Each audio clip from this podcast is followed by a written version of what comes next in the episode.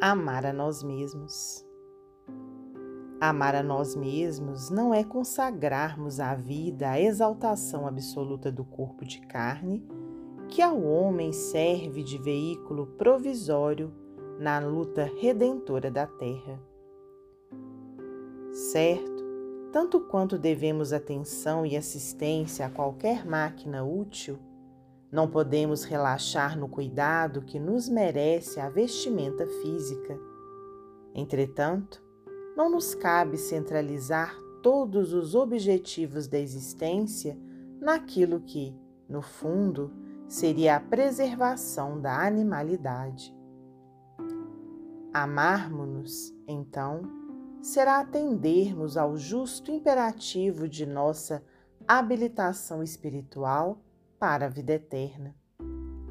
Nesse sentido, é indispensável aproveitarmos o concurso valioso e eficiente da dor e da luta, do trabalho e do sacrifício na aquisição de nossas melhores experiências para os círculos mais altos.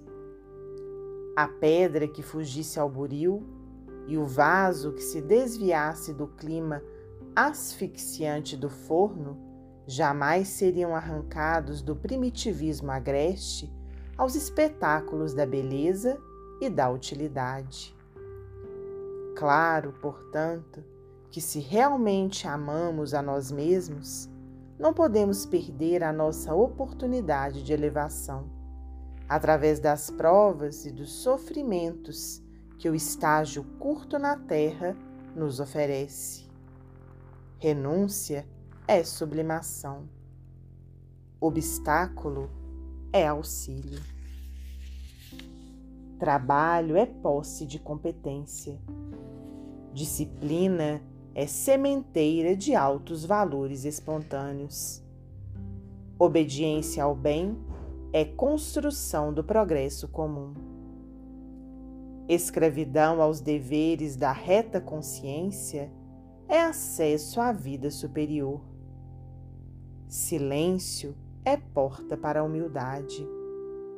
Serviço de hoje aos semelhantes é influência divina amanhã. Dificuldades bem superadas são bênçãos. Se buscarmos, desse modo, amar a nós mesmos, saibamos desprezar o contentamento efêmero de algumas horas na carne escura e frágil, valorizando nosso ensejo de aprender e crescer, com os entraves e sombras, com as dores e aflições do caminho terrestre. Porque, purificando a nós mesmos, no sacrifício pelo bem dos outros, mais cedo alcançaremos a láurea da imperecível felicidade.